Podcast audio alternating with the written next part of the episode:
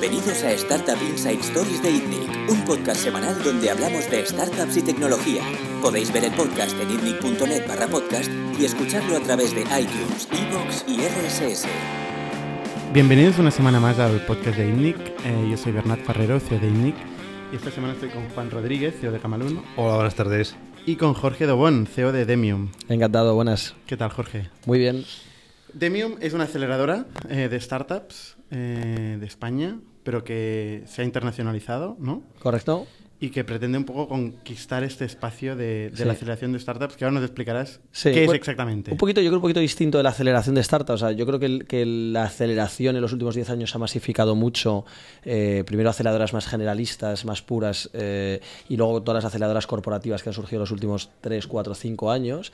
Eh, yo creo que nuestro modelo entra en un segmento algo distinto del de la aceleración o del del venture building, que también han surgido bastantes venture builders como ITNIC y, y muchos otros. Nosotros lo que hacemos es lo que llamamos pre-equipo, pre-idea, incubación pre-equipo, pre-idea, o pre-team, pre-idea incubation o pre-team, pre-idea acceleration. O sea, básicamente eh, los emprendedores que llegan a Demium eh, o las startups que llegan a Demium llegan antes de tener un equipo y una idea, es decir, llegan emprendedores individuales que saben que quieren emprender, tienen las skills y las ganas de emprender, pero que todavía no han encontrado a los socios con los que lanzar la empresa ni la idea de negocio. Y nosotros les ayudamos desde el día uno a través de nuestros hackathons, de nuestros eventos de selección de emprendedores que se llaman All Startup, que organizamos en todas las ciudades en las que estamos, a encontrar cofundadores y una vez tienen los cofundadores, a encontrar una buena idea de negocio que desarrollar. ¿Y cuánto tiempo lleva esto, por ejemplo? Mira, nosotros empezamos, eh, Demio empezó hace seis años en, en Valencia. Eh, durante los primeros cuatro años estuvimos únicamente en Valencia dando muchas vueltas al negocio. De hecho, bueno, yo monté Demium con 23 años eh, y por tanto con poca experiencia emprendedora anterior eh, y, con bueno, pues mucha inconsciencia por montar este modelo. después de cuatro años monté Demium en, en Madrid, que, fue quizás el, año más difícil porque de gestionar una a, gestionar dos incubadoras distintas con un modelo que depende tanto de ayudar a emprendedores en fase inicial, que a diferencia de una aceleradora, en, una aceleradora el emprendedor ya llega con su compañía arrancada eh, y por tanto, eh, pues digamos que depende más de él que el proyecto funcione. Cuando el, emprendedor llega solo, sin equipo y sin idea, tienes que, eh, pues eso, el proceso de incubación es, es una fase más sensible, donde hay una mayor mortandad, entonces tienes que dedicarle más tiempo, más cariño y hacerlo eso más de una ciudad es más complejo. ¿no? Entonces, hace dos años montamos de vivo en Madrid, hace un año y medio montamos en Barcelona eh, y el año pasado montamos en Bilbao y en Málaga. Eh, entonces, bueno, básicamente estamos en esas cinco ciudades en España eh, y lo que hemos empezado ahora a principios de 2019 es a expandirnos internacionalmente con, bueno, con un plan que, tiene unas cuantas ciudades en las que vamos a ir. Te cuento un poquito si... Sí, sí, El, bueno, montamos primero Londres en el, en el último Q del, del 2018. Lo que hemos hecho con Londres es que identificamos que en España hay mucho talento y poca competencia internacional por los fondos por ese talento.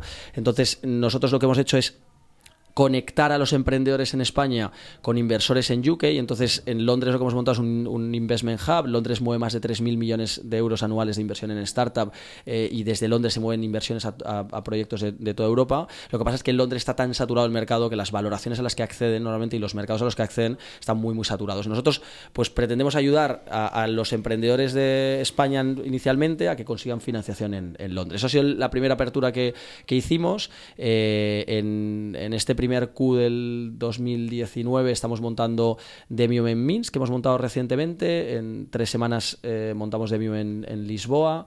Eh, y bueno, pues tenemos un plan para hacer otras siete aperturas internacionales durante el 2019. Vamos a, montar eh, Kiev, vamos a montar Varsovia, vamos a montar Milán, Bucarest, Budapest y bueno, un par de ciudades más. Que, ¿Qué, es, que es una apertura internacional? ¿Qué es una apertura internacional? Bueno, básicamente cuando nosotros detectamos que hay un ecosistema emprendedor que está en desarrollo, está en crecimiento y que todavía no hay mucha competencia o que todavía el emprendedor eh, en fase inicial no tiene suficiente acceso al capital, es decir, al final tiene, asume mucho riesgo, demasiado riesgo eh, o demasiado riesgo económico, pues nosotros lo que hacemos es intentar generar la estructura para que el emprendedor pueda tener ese acceso. Entonces, básicamente, creamos un, o contratamos un equipo local, eh, un equipo que es socio nuestro en, ese país. ese equipo local son mayoritariamente ex emprendedores, buscamos concretamente tres personas, tres perfiles, dos eh, personas con perfil emprendedor y una persona con perfil de recursos humanos o con experiencia en, en montar equipos emprendedores. Entonces, básicamente, esas tres personas que son nuestro equipo local se dedican a ayudar o asesorar a los emprendedores en esa ciudad. Ese es el, el equipo que ponemos. Uno de los tres emprendedores tiene que haber tenido éxito, tiene que haber cerrado todo el ciclo, haber levantado capital riesgo, haber vendido alguna compañía eh, y por tanto entender muy bien cómo se gestiona un portfolio de compañías, incluso muchos de ellos son inversores también. Eh, entonces esas tres personas que tenemos full time dedicadas en cada ciudad donde abrimos Demium ayudan a los emprendedores locales. ¿no? Entonces cada vez que abrimos en una ciudad empezamos a organizar nuestro evento de selección de emprendedores, que es el hackathon que os contaba, que se llama All Startup. En cada uno de los eventos eh, que organizamos se inscriben de media unos 300 emprendedores. Eh, de hecho, el primer evento que acabamos de hacer en, Minsk ha sido bastante excepcional porque para ser una apertura hemos tenido 270 personas que se han inscrito. Eh, seleccionamos de esas 270 después de varias semanas de entrevistas dinámicas a los mejores 30 para participar y esas 30 personas pues normalmente tienen perfiles complementarios. 10 de negocio, 10 de marketing, 10 de tecnología, 30 personas que no se conocen de nada y que lo que vienen es a pasar un fin de semana para encontrar a un potencial cofundador para su negocio. A veces surge el match y otras veces no. Entonces, de las 30 personas, los 10 mejores entran dentro de la incubadora y empiezan a montar, pues no solamente primero el equipo ya definitivo, que sea el equipo cofundador, sino que empiezan a identificar cuál podría ser una buena idea de negocio. Acordaos que somos pre-equipo, pre-idea. Eh, entonces, las ideas de negocio siempre nosotros facilitamos o tenemos un shortlist de, de, más de 500 ideas de negocio que están funcionando en otros mercados, tendencias, modelos que, que a veces son genuinos, pero que creemos que podrían tener sentido y se los facilitamos a los emprendedores. Otras veces la ideación del proyecto nace del propio emprendedor y en otras ocasiones nace del equipo local, de algún mentor, pero bueno, el proceso de identificar, una vez está el equipo montado, cuál es la idea de negocio que desarrollar, es un proceso de ideación, pues bueno, que no, no es el clásico donde el emprendedor llega con una idea que se le ha ocurrido un día porque vio un problema y, y pues muchas veces en base a nuestra opinión, muchas veces esa idea a veces les obsesiona demasiado y, y no les permite ver que a lo mejor está en un mercado que no es suficientemente atractivo. ¿Qué pide a cambio Demium? Nosotros nos quedamos el 15% del capital de las compañías. Eh, ¿Siempre el 15? Siempre el 15. Es, es flat y es eh, lo que venimos haciendo desde el año 1 eh, en todas las compañías y, y, básicamente el, nosotros a cambio de, del 15% eh, invertimos con recursos en la compañía, es decir, te ayudamos, o sea, tú llegas individualmente a nuestro evento eh, y después de seis meses sales con un equipo, con una idea de negocio, con la formación que recibes durante seis meses o toda la metodología, todo el aporte que hacemos en, en local en esa ciudad y el 100% de las empresas que acabamos constituyendo levantan una ronda de inversión. Una ronda de inversión que no tiene por qué ser una gran ronda de inversión, sino que buscamos que sea algo mm, lo suficientemente eh, pequeño como para que el equipo emprendedor no se haya que diluir mucho, pero lo suficiente como para poder lanzar el producto al mercado. A veces hablamos de unos 100, 150 mil euros. Esto es lo que levantan, pero se vuelven a diluir. Se vuelven a diluir, del 15%. correcto. correcto. O sea, que... Igual que se vuelven a diluir en todas las rondas posteriores, como correcto. cualquier. Pero en la primera ronda, ¿qué es lo que reciben concretamente?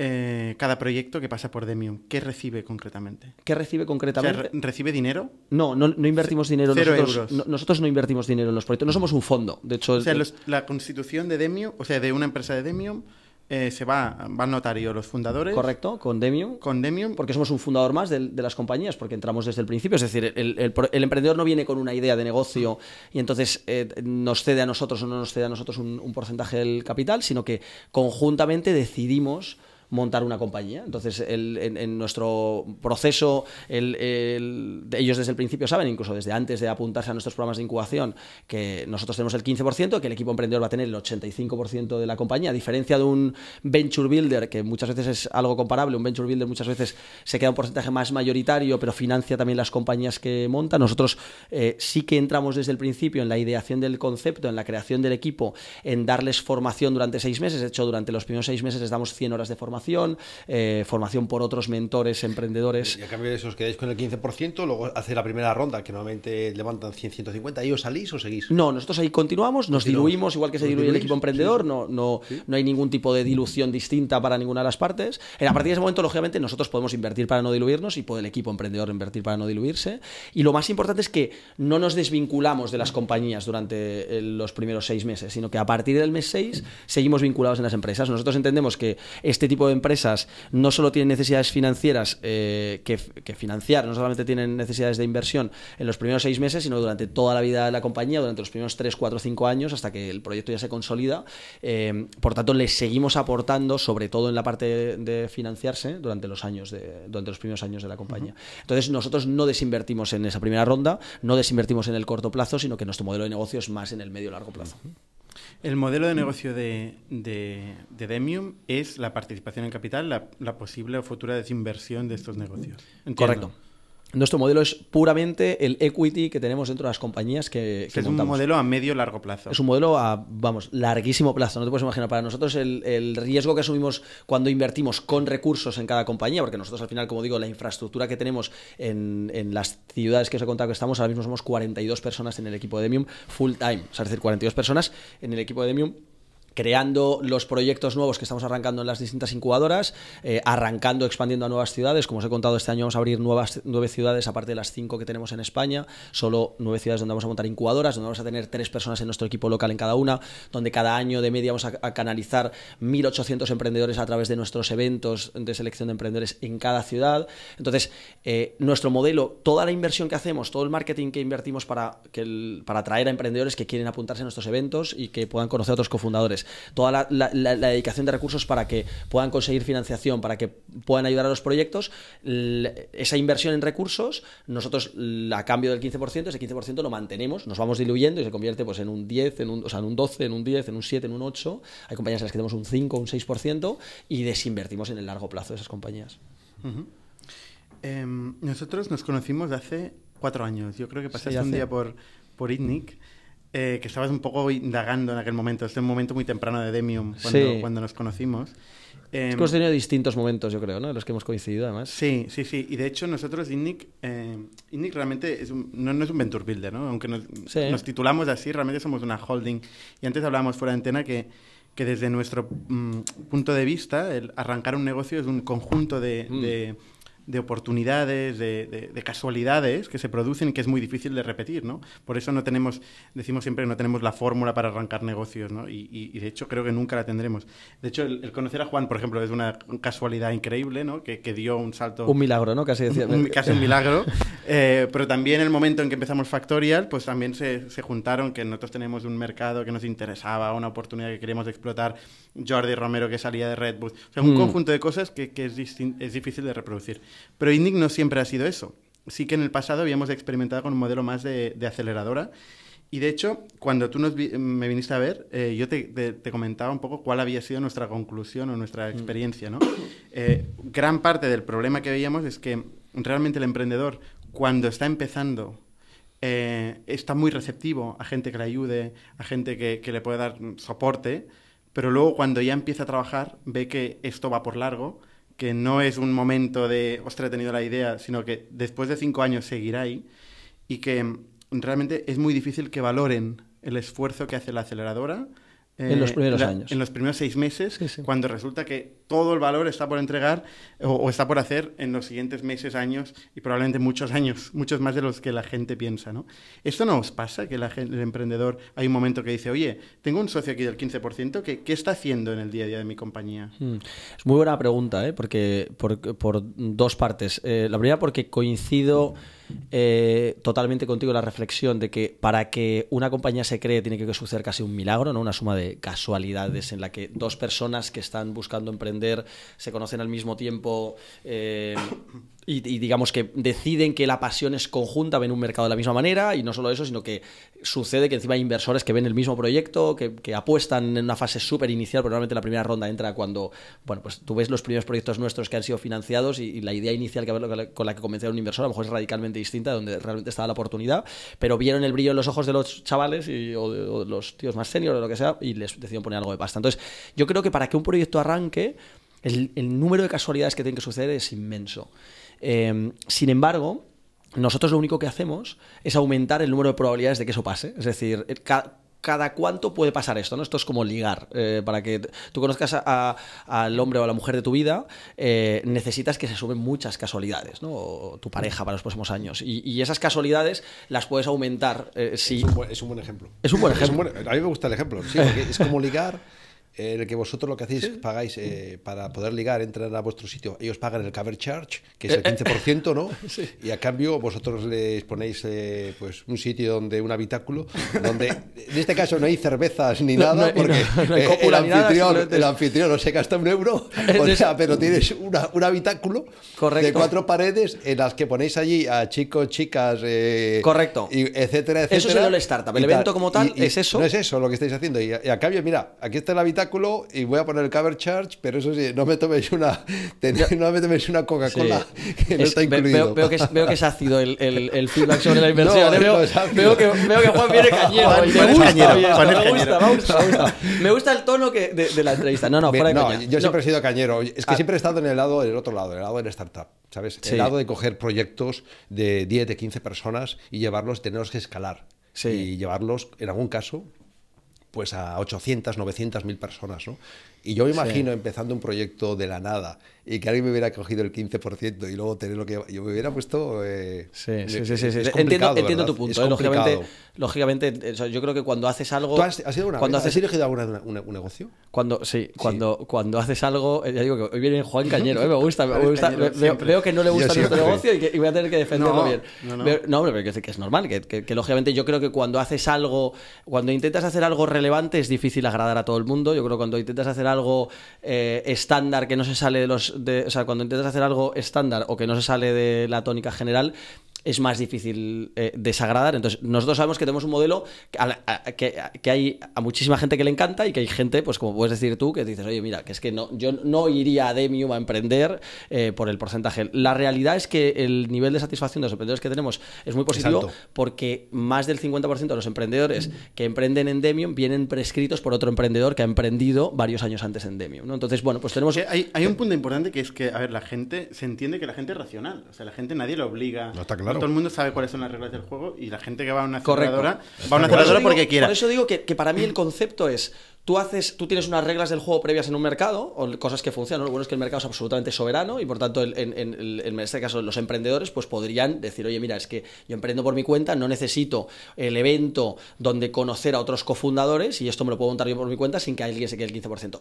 La simplificación que has hecho, yo creo que es un poco injusta para nuestro modelo porque te has quedado solo con los primeros, eh, los primeros tres días del evento, que es donde ellos se conocen o no se conocen. ¿no? Nosotros no somos un matchmaker, eh, agencia matrimonial en el que después de tres días nos desvinculamos de las compañías, sino que después de los tres días empieza un, pro- un proceso de seis meses donde les ayudamos y donde al final del proceso levantan capital, es decir, de, cualquier otra manera, muchos de los emprendedores que llegan a nosotros no saben nada sobre cómo levantar la primera ronda, incluso eh, si, si sumas lo que muchas veces los emprendedores se han diluido antes, después de la primera ronda en proyectos que hay en el mercado, a veces se diluyen menos que lo que suma la participación de Demium más lo que se diluye en la primera ronda de inversión. Con eso lo que me refiero es que si tú tienes un equipo emprendedor en el que gracias eh, Demium se va a diluir menos en rondas posteriores o va a ser más inteligente encontrando inversores, saltándose algunas rondas de inversión que a lo mejor pueden ser innecesarias porque hay compañías que yo he visto que viven eternamente en una ronda seed eh, consecutiva de 3, 4 eh, diluciones en los primeros 2, 3 años y nosotros les ayudamos a saltar bien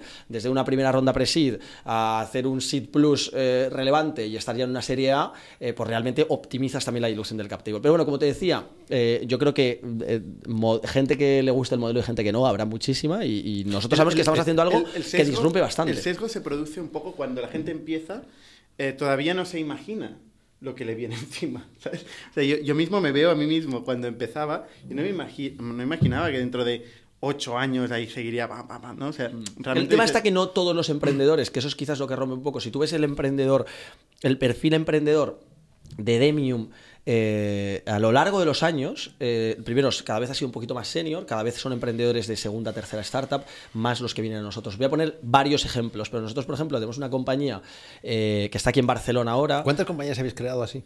Eh, el número exacto te, te Más o- reconozco. no, no, Yo sí, eh, no, no, te lo voy a, te voy a intentar. más o menos. creo que han sido 57, 57. eh, eh, 57 empresas las que hemos montado desde cero y a día de hoy en los programas de incubación de Demio, en las cinco ciudades en las que estamos, sin contar todavía Minsk, que solo en España hay otros 50 proyectos que espero que se conviertan un porcentaje importante en empresa de esos. Lo que está contando es como ejemplo de. con varios ejemplos de compañías, eh, Landbot es una compañía nuestra que está aquí en Barcelona.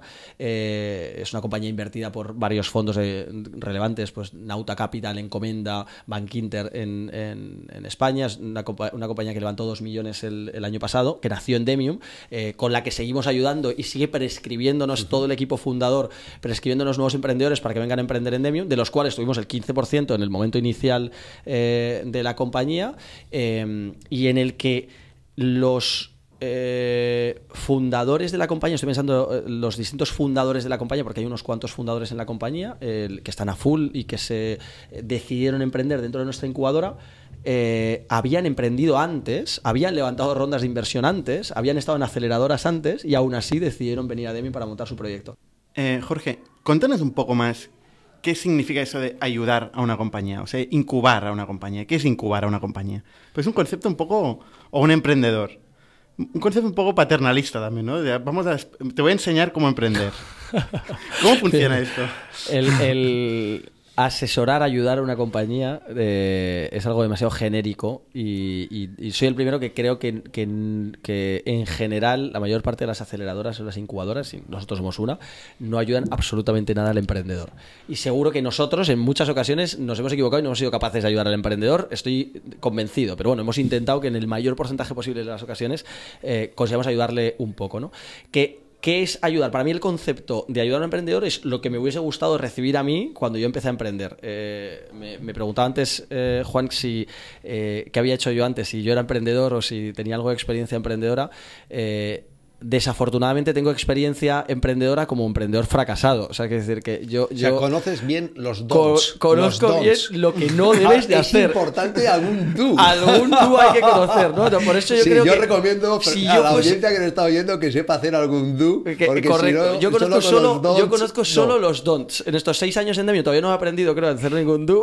Pero quiero decir, previo a Demium solo tenía eh, eh, don'ts. Eh, y, y, la forma en la que nosotros ayudamos a los emprendedores para que no solo sean don'ts, eh, como tú dices, es, el, es buscar en cada ciudad en la que estamos a un equipo de tres personas, donde dos de los tres que están ayudando full time a los emprendedores son ex emprendedores. Y lo normal es que como uno es de éxito, como uno de, uno de ellos es de éxito y otro de ellos es de no éxito, pues lo normal es que uno tiene muchos do's y el otro tiene muchos don'ts. En realidad uno tiene muchos don'ts y do's y el otro tiene solamente don'ts o mayoritariamente don'ts. No, pero eh, bromas aparte, eh, ayudar a un emprendedor para mí es reducirle el riesgo que asume cuando emprende, que es algo, vuelve a ser algo muy genérico, ¿vale? Pero eso en qué consiste. Eh, o sea, eh, perdona, yo, eh, yo emprendí vamos, Vayamos por partes. Entonces, en Minsk, que has montado un equipo de tres personas, en ese equipo de tres personas que tienes algún, alguien que es, un coach, que es un do, que sabe de que, ha montado startups. Correcto.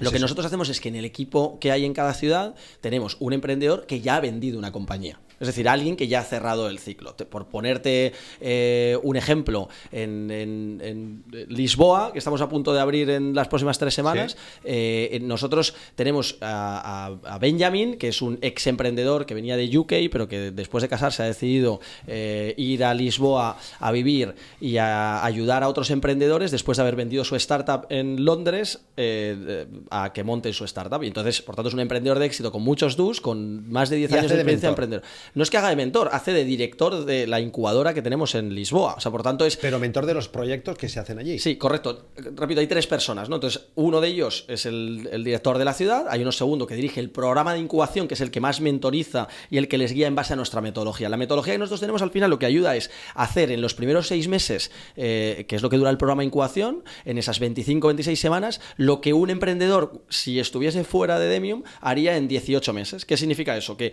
lo que, que si nosotros te recomendamos en dónde no, dónde no deberías perder el tiempo, vas a ahorrar dinero o vas a ahorrar parte de tu tiempo, que creo que es lo más valioso que tiene un emprendedor.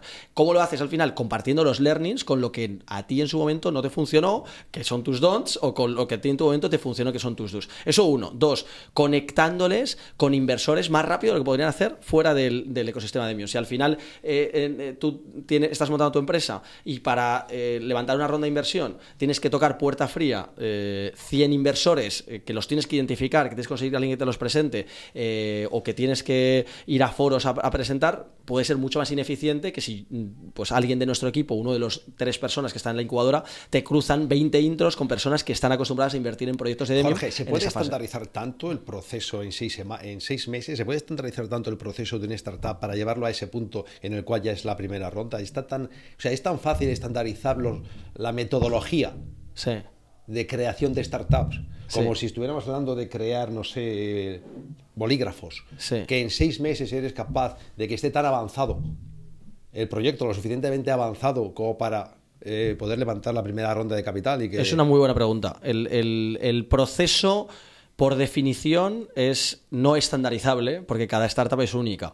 Entonces, nosotros al final lo, único que ponemos es como las, las reglas del juego, es un poco la metodología para que cada director de proyectos, de la manera que mejor crea, ayude o asesore personalizadamente a cada equipo emprendedor. Es decir, no la estandarización no, son una, no es una guía con unos pasos sobre cómo poner una empresa en el mercado eh, y financiarla, sino que es, oye, nosotros sabemos lo que deberías focalizarte en cada una de las fases y con el el asesoramiento de un equipo de ex emprendedores, bueno, de emprendedores, porque aunque sean ah, ex emprendedores, un emprendedor nunca deja de serlo, eh, y con los mentores que vienen a darte formaciones, reduzcas las posibilidades de, tener, de, fracasar. Entonces, básicamente, nosotros sabemos que en las primeras semanas hay que analizar muy bien el mercado y sabemos que hay que analizar muy bien la industria y que sabemos que hay que analizar muy bien a los players que podemos tomar como referencias en otros países. Si haces ese análisis muy bien durante las primeras dos, tres, cuatro semanas, la probabilidad de que dos años o tres años después no te encuentres con una barrera legal, regulatoria, eh, o, una barrera o un competidor muy posicionado en un mercado es muy alta. Por tanto, lo único que hacemos durante las primeras semanas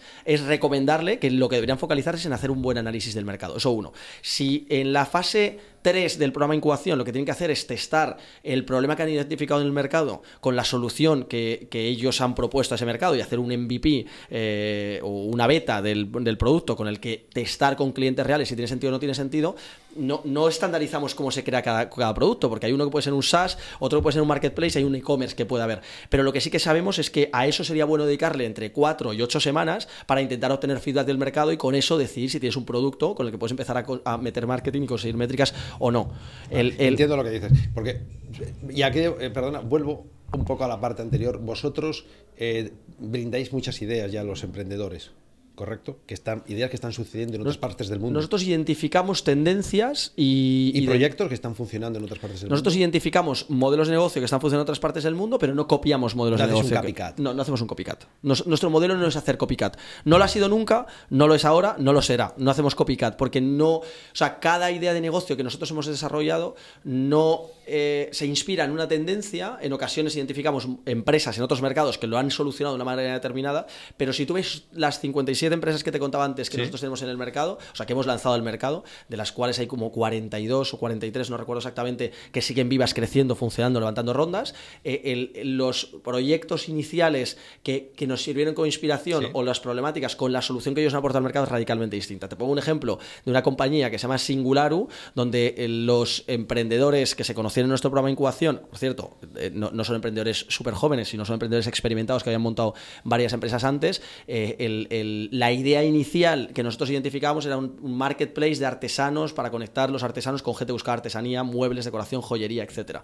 Al final ellos han acabado siendo una DMVB, una, marca nativa digital de productos de joyería que diseñan ellos mismos, donde ya no son ni marketplace eh, y en los que los venden no solamente por canales online, eh, que el año, año pasado facturaron más de 3 millones y medio de euros, sino que también han abierto 17 puntos físicos de, tiendas en los últimos 9 meses y que están en un plan de expansión para abrir 90 en los próximos 3 años y medio, 4 años. Entonces, Estás hablando de que de una tendencia inicial que nosotros identificamos al modelo que acaba funcionando es radicalmente distinta. Pero como nuestra dedicación no acaba ni en el coupage que hacemos durante el fin de semana, ni en los seis meses posteriores donde incubamos el proyecto, sino que seguimos ayudando a los proyectos durante los siguientes eh, años, primeros años de su compañía, pues bueno, la justificación, aquí un poco respondente Bernat, es la justificación del porcentaje es que ellos no se, no se acuerdan de nosotros de nuevo en el año 3, 4, cuando de repente alguien les saca a reducir la cap table que tiene y se acuerdan de que tienen un emprendedor, o sea, un, socio desde el día uno en la cap table, sino que es que nosotros estamos presentes en la vida de los equipos emprendedores durante toda la vida de la compañía, porque seguimos ayudando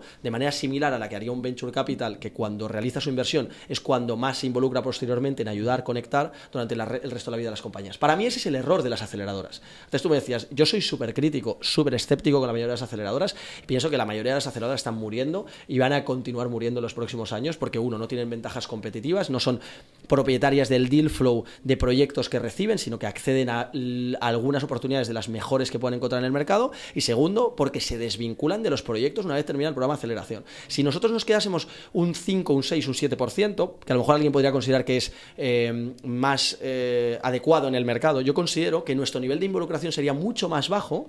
Entonces, ese nivel de involucración más bajo haría que el emprendedor se arrepentiría años después del 5% que nos ha dado. Nosotros nos quedamos un 15%, pero el nivel de involucración que tenemos en los siguientes años con las compañías es muy alto. Es el nivel de involucración que tiene un fondo de capital riesgo. Y lo hacemos a través de los equipos locales. Por eso somos 42 personas. Seguro que no conoces ninguna aceleradora de España que tenga 42 personas. Atrevería a apostar contigo que no, no conocéis ninguna aceleradora de, Europa que tenga 42 personas en el equipo, porque la mayor aceleradora, ¿eh? hablo no Venture Builder, que es, que es un modelo distinto, porque la mayor parte de las aceleradoras no hacen seguimiento posterior de los proyectos de dedican muchos recursos al scouting de proyectos, al deal flow, dedican unos pocos proyectos durante los 3-4 meses para prepararlos para el Investors Day y se olvidan de los proyectos después del Investors Day. Nosotros el proceso es a la inversa, es decir, nos involucramos menos hacia más desde el principio hacia el final. ¿Tenéis emprendedores descontentos que se quejen del modelo, que, no les guste? Una, vez una vez dentro. Si te dijese que no, te, estaría mintiendo eh, como un bellaco. o sea, es decir, Lógicamente, nosotros tenemos emprendedores descontentos como cualquier cliente puede tener emprendedores descontentos, eh, o sea, cualquier empresa puede tener clientes descontentos.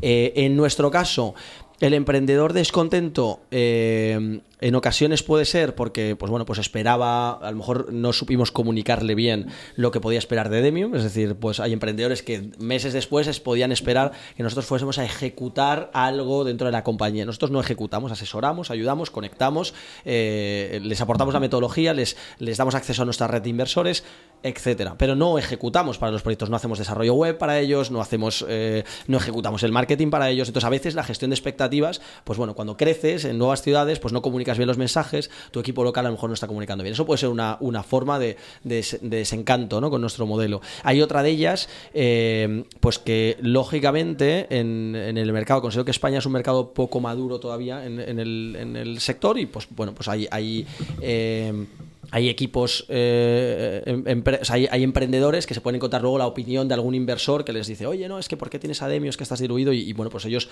eh, pueden eh, considerar que Demium, pues a lo mejor no les ha aportado suficiente valor. Nosotros, si un equipo emprendedor considera que, no les hemos aportado valor suficiente, durante el programa de incubación no tenemos ningún problema en rescindir el contrato y, que el emprendedor continúe por su cuenta el proyecto. Como digo, nosotros, como entendemos que aportamos más valor, aportamos valor de menos a más durante el resto de su vida, si a mí un emprendedor deja estar en mi portfolio de compañías me va a quitar una dedicación posterior de recursos que vamos a tener que, ¿Esto ha pasado? ¿Esto ha pasado? ¿El proyectos que durante el programa de incubación han decidido marcharse? Sí, mm. claro. es decir, ya digo que no, que no hay ningún problema. Es decir, que si un equipo emprendedor no está contento con el programa de incubación, pues eh, se puede marchar. Y luego habría una tercera razón, y es que no es lo mismo la marca Demium que el equipo local que tenemos en cada ciudad. Y a veces, pues lo que a ellos les puede gustar por nuestro modelo o por lo que habían percibido, por lo que les habían recomendado otros emprendedores en una ciudad distinta, pues a lo mejor luego no tienen entendimiento con el equipo local. ¿Me explico? O sea, es decir, y nuestro equipo de emprendedores, pues como son personas, somos personas que trabajamos con personas, con emprendedores, y de hecho somos emprendedores que trabajamos con otros emprendedores, más del 60% de nuestro equipo ese ha sido emprendedor previamente y en concreto la mayor parte de nuestro equipo ha sido CEO anteriormente en alguna compañía, el de los emprendedores que tenemos. Por tanto, tenemos muchos eh, emprendedores que pueden a veces casar con nuestros emprendedores o que pueden que no, puede que no se produzca el match con su director de proyectos eh, y por tanto que no, pues que, no, que puedan estar descontentos. Como digo, yo creo que cualquier compañía que tiene clientes descontentos significa que está haciendo un trabajo eh, y, que pues hay un porcentaje que no está satisfecho. Pero la mayor parte, afortunadamente, están bastante satisfechos, como digo, nos recomiendan y, si preguntáis a prácticamente todas las compañías de nuestro portfolio, podría decir el 90-95% de las compañías de nuestro portfolio, están súper contentos con lo que hacemos y, ¿Tu referencia es Y Combinator? Qué buena pregunta, tío. Hostia, ahí me has dejado fuera de juego porque una de mis referencias es Y Combinator. Eh, lógicamente, yo considero que ellos son los líderes absolutos en aceleración. Nosotros no pretendemos competir en su mercado, eh, pero sí que pretendemos ser los líderes absolutos en nuestro segmento de mercado, en el pre-team, pre-idea incubation, en el pre-idea incubación. también permite, ha permitido históricamente aplicar sin idea. Ellos están muy focalizados Permitió en el... pasado aplicar con idea. Están muy focalizados siempre en el, en el founder como criterio principal.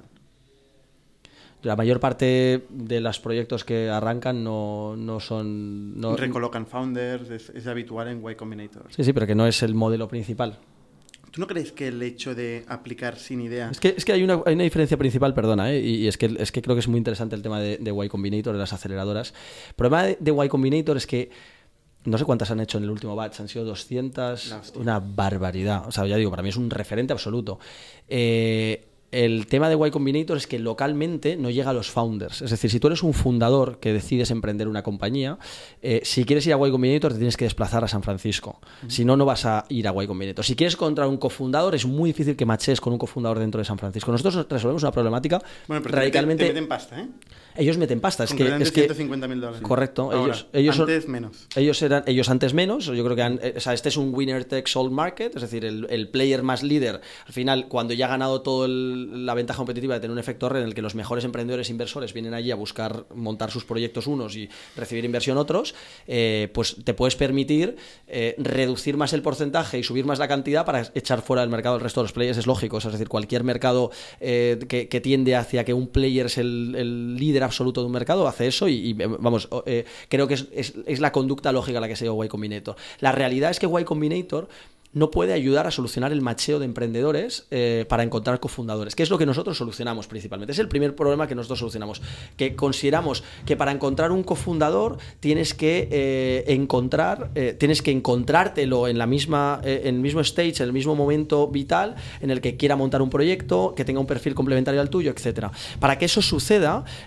tienes que hacerlo localmente, es decir, tienes que encontrar localmente a otro cofundador que pueda hacerlo. Para eso no puedes tener una única aceleradora en San Francisco, sino que para eso tienes que poder eh, tener aceleradoras locales en un montón de sitios donde ayudas a los emprendedores eh, eh, localmente a encontrar cofundadores en su comunidad. Entonces, esa es el- la ventaja competitiva que nosotros hemos desarrollado, que estamos accediendo a ecosistemas en desarrollo, a ecosistemas startup en desarrollo, a que ayudamos a los emprendedores de ese ecosistema que está en desarrollo, como puede ser cualquiera de las ciudades en España, como puede ser Bielorrusia, Portugal, etcétera, a encontrar otros cofundadores. El punto de contacto, lo que decíamos antes, el punto de contacto donde, donde cobráis, eh, donde se paga el cover charge para poner.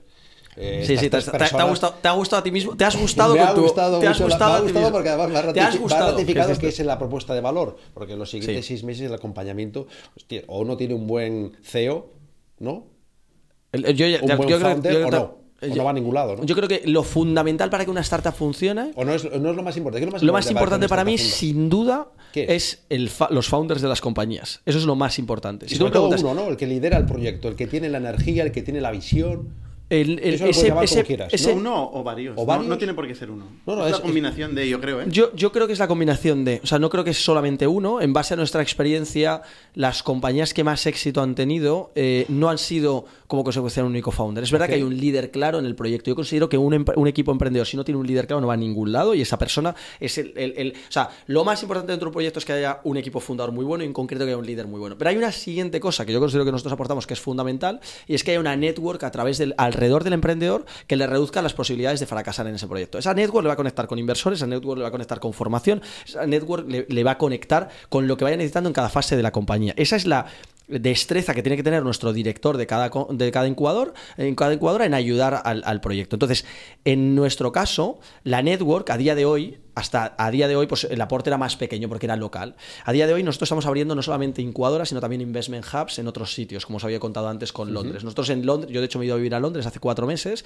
y desde Londres lo que hacemos es conectar diariamente a nuestras startups con inversores de Londres. Tenemos tres, somos tres personas en Londres que solo estamos conectando eh, a nuestras startups con inversores en Londres para fases posteriores. Por tanto, el aporte que le podemos dar a una startup, cosa que no hace ninguna otra incubadora en España y que prácticamente no hace ninguna otra incubadora en el sur y en el este de Europa, que es donde nos estamos ce- centrando, es ayudar a partir de las fases posteriores, a partir de la serie A, serie B, a levantar capital más rápido en ecosistemas más desarrollados. Eso es una propuesta de valor adicional. Entonces, como te digo, ayudamos en el primer inicio cuando a machear a los cofundadores, ayudamos en los primeros seis meses, ayudamos eh, o- o damos soporte seguimiento a los proyectos durante los siguientes 12, 18 meses, pero cuando la compañía está lista para una serie A, les ayudamos a levantar capital en ecosistemas de capital más maduro. Hoy estamos en Londres y estamos empezando a acceder a inversores en Berlín y en, y en París, pero el año que viene o a final de este año esperamos tener una sede en San Francisco o en Estados Unidos, en cualquier ciudad en la que haya eh, fondos de capital riesgo relevantes que quieran invertir en startups en Europa. Entonces ese puente, ese acceso al capital, ese arbitraje en términos de acceso al capital es fundamental para el emprendedor individual, que desde España no es competitivo en un ecosistema global. Lo que pasa es que hablas mucho de, de, de las rondas. Eh, de, de, hecho, hablas también de que eliges eh,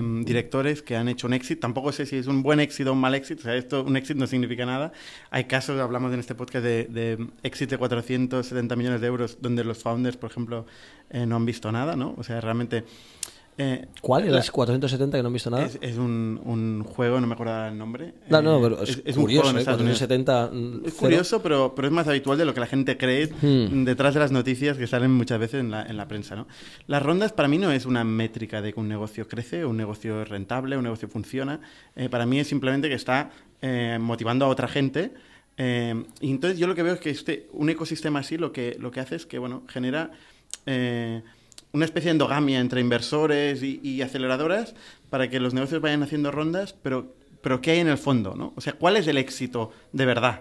Eh, ¿Es, ¿Tú el crees que, que, crece no, o es...? Yo te, yo te lo digo, te, te voy a responder de la, del, de, con una pregunta, ¿no? Es decir, ¿tú crees que si mi modelo de negocio es 100% largo plazo y está vinculado a los exits de, la, de las compañías eh, y, por, y, yo me diluyo de la misma manera que se diluye el emprendedor, porque yo no soy un fondo que tiene capacidad de hacer follow-on, sino que todo el valor que yo saco es mismo tipo de acciones common shares, que llamaríamos, ¿no? Eh, es decir, acciones no preferentes, acciones normales que tenemos los eh, eh, Demio, igual que tienen los emprendedores, y entramos en el mismo estadio que el emprendedor, cuando además con emprendedores habitual que en rondas posteriores, si, si, están diluidos, puedan recibir incluso un pool adicional de acciones. Eh, pues, ¿tú crees que si todo mi, mi, mi, modelo de negocio, todo mi revenue que voy a sacar en, desde el día 1 que empecé Demium hace 6 años hasta los próximos 15, 20 años que espero tener, eh, o sea, seguir liderando Demium, ¿Tú crees que eh, mi, mi, modelo de negocio sería no crear negocios? O sea, lógicamente, no, mi no. negocio va ligado a crear yo, buenos negocios. Yo entiendo tu modelo de las negocio. compañías el, el que problema... funcionan y se venden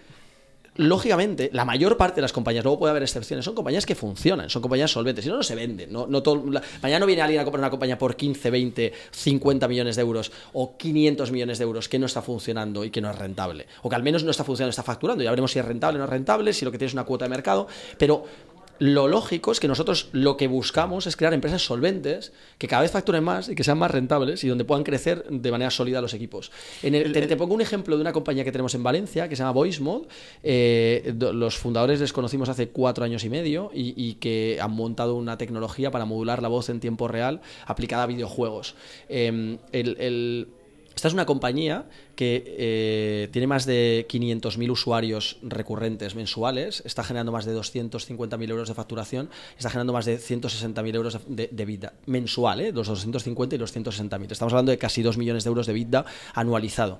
Recurrente, creciendo, está casi duplicando cada tres meses, es una bestialidad de compañía. ¿Tú crees que mi objetivo es montar compañías que no facturan los primeros cinco años eh, simplemente enchufándoles rondas de inversión que no van a ningún lado? ¿O montar compañías lo más eficientes posibles que facturen lo más posible que dan evita. Eso es lo ideal, eso es lo ideal. Ver, pero eso es, por eso digo que es lo que buscamos, es lo que empujamos. A mí, a mí el ruido es muy largas, ¿eh? No me... lo, lo, ideal es ¿Tú eso. crees?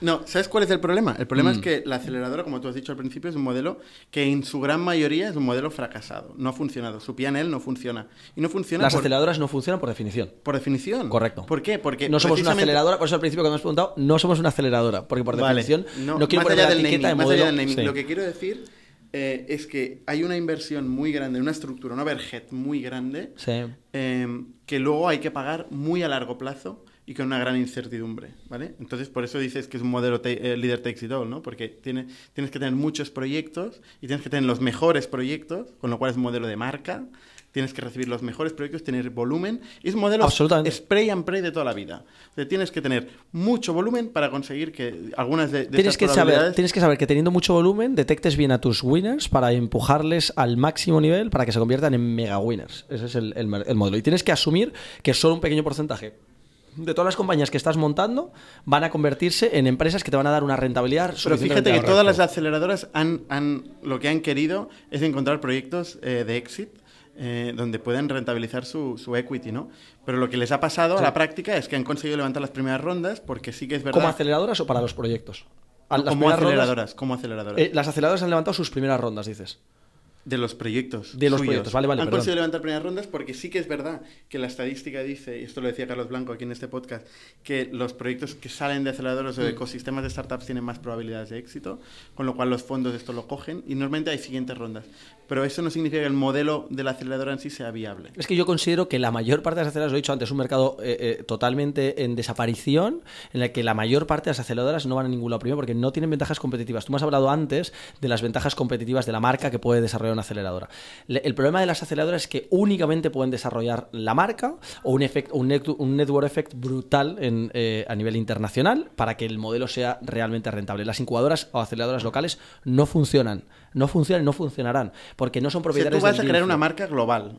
Yo voy, a crear un líder, yo voy a crear un líder global que esté a la altura de Y Combinator. Ese es mi objetivo. Luego, por el camino, ya veré hasta dónde llega, como cualquier emprendedor, porque lógicamente no, tengo garantías de, que lo vaya a conseguir. Pero, ¿Ese es tu proyecto? ¿Tú lo has pichado esto a inversores? Yo esto lo picheo a inversores todos los días, varias veces. ¿Cuánto has levantado hasta ahora? Hasta ahora llevamos... Este es tu startup de éxito. Esta es mi startup, todavía no de éxito, de éxito no. Todavía es, este es el doing. Este es el doing. este es el doing. Este es tu primer startup. Esta es mi segunda startup. Ya te digo que tengo mucho. tengo, esta es mi, primer doing. No puedo, sería muy pretencioso decir que va a ser el, primer do. Eh, por ahora es el primer doing. Eh, es el segundo doing. Esa question mark, ¿no? Es, esa, question mark yet.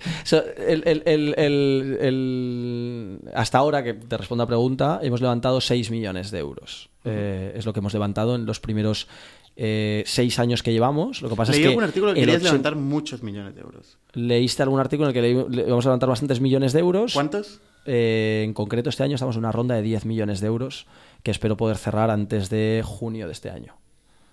Estamos en medio de esa ronda, de hecho la acabamos de empezar hace... ¿Qué tipo de inversor entra en Demi? La verdad es que yo creo que lo más difícil, si me preguntas como emprendedor, a lo que me he tenido que enfrentar en toda mi vida ha sido el levantar capital para, para Demium. Eh, el tipo de inversor que entra en Demium eh, todavía sigue siendo una incógnita, porque me han entrado muchos inversores. En Demium tengo más de 100 inversores que han invertido en Demium, que para mí es un asset, porque todos los socios que tengo en Demium son inversores o coinversores nuestros en nuestras participadas. Por tanto, es un asset que tenemos, porque tenemos una network bastante fuerte.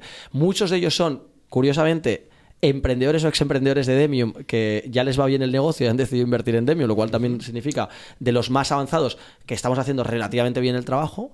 Em, y bueno, yo creo que van a haber muchos más. Pero básicamente eh, nuestro modelo eh, de o sea, nuestro, tipo de inversor, perdón, eh, desde luego que no es el venture capital, porque no hemos ido a buscar inversión de venture capital. Bueno, lógicamente he tocado todos los fondos de España porque son amigos, pero no pueden por definición, no pueden. porque por definición no pueden, tal cual. Entonces, de partida me encuentro que todos los o sea, todos los fondos no pueden y que la mayor parte de los business angels más relevantes, los que tienes en las listas de business angels, prefieren, pues bueno, oye, simplemente invierten en startups y tienen como muy marcados los sectores, las fases, los estadios, etcétera. Nosotros, pues lógicamente, como compañía que va generando un asset, o sea, nosotros no creamos distintos fondos, todo es un único holding, como tú decías antes, un único conglomerado, eh, como antes era un SoftBank o, como sigue siendo Naspers o, como cualquier conglomerado de compañías que ha habido en la historia y más en el mundo de Internet, que en los últimos 20 años ha habido varios y que supongo que pues, será tu objetivo final lo que buscarás crear, igual que podrá ser el nuestro también, bastante similar.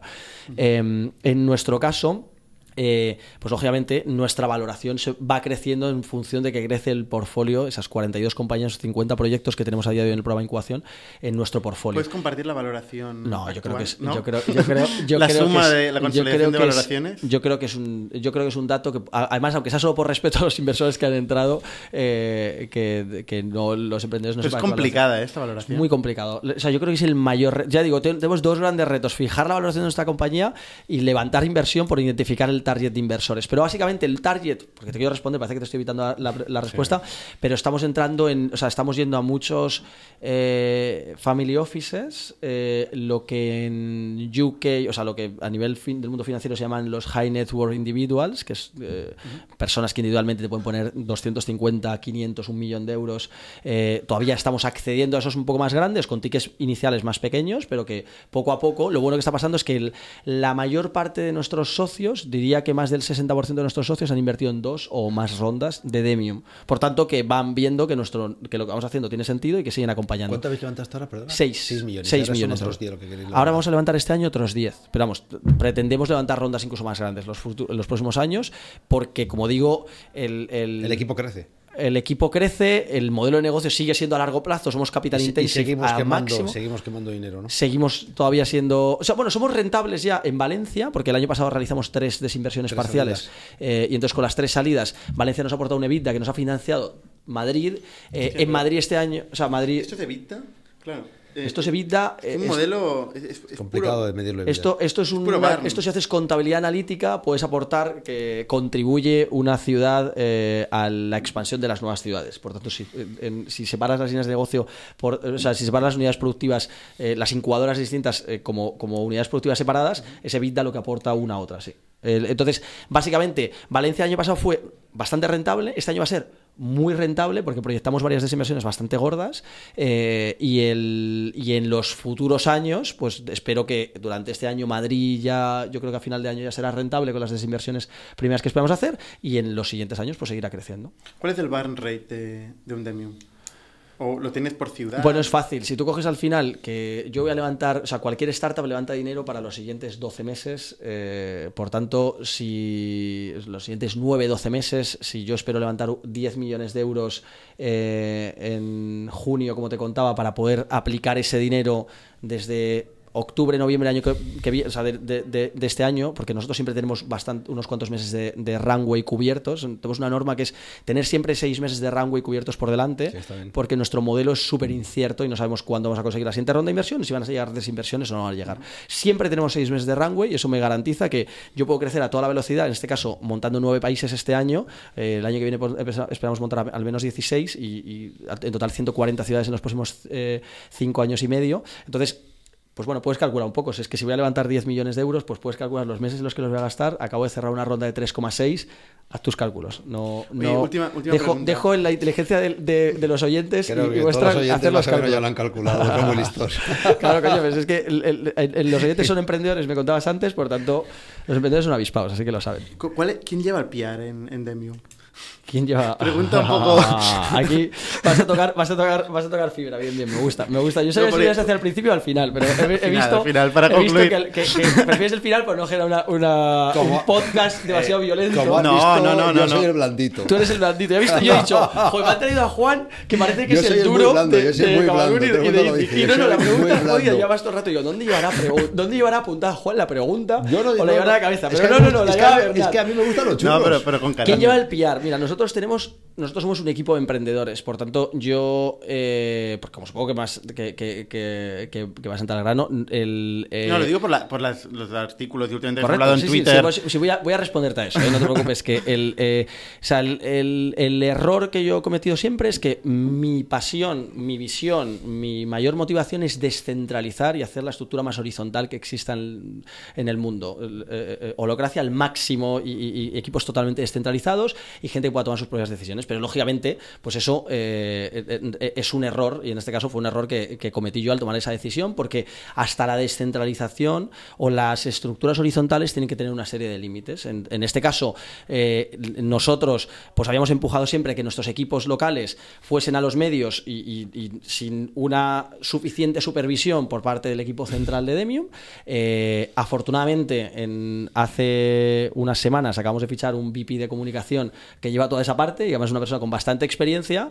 Y bueno, pues yo supongo que, o espero, o bueno, si, si vuelve a pasar, volvemos a pedir perdón, pero espero que, que- nosotros pues, podamos llevar una línea de comunicación o, que lo que la imagen de Demium proyecte siga siendo eh, una imagen central donde todos difundimos el mismo mensaje. Eh, y que el mensaje pues no tienda a malinterpretarse, que yo creo que es eh, algo erróneo. Entonces ya digo, bueno, pues me ha, me ha tocado salir en Twitter a pedir disculpas, a reconocer que me he equivocado. Pero se ha hablado mucho y- de Demium. Pero se ha hablado Eso mucho de Demium. bueno, bueno, pues qué bueno. al final todo tendrá un daño, a veces un daño colateral y a veces un, un tema colateral. No te puedes imaginar la cantidad de gente en el 4 Years From Now que me ha parado, pero te hablo de, de muchas personas y, oye, me han preguntado por nosotros porque se acordaban. Y muy curioso, porque acabamos de montar Minsk y todo el mundo me preguntaba, oye, tal, vi lo de Twitter, no, pero salisteis muy bien eh, porque pedisteis disculpas. Yo creo que este, joder, eh, venimos de un mundo donde los políticos no piden nunca perdón y yo creo que es importante pedir perdón, reconocer que te has equivocado y, oye, si hiciese falta hasta poner tu cargo a disposición de tu equipo, de, tus, de los que te supervisan.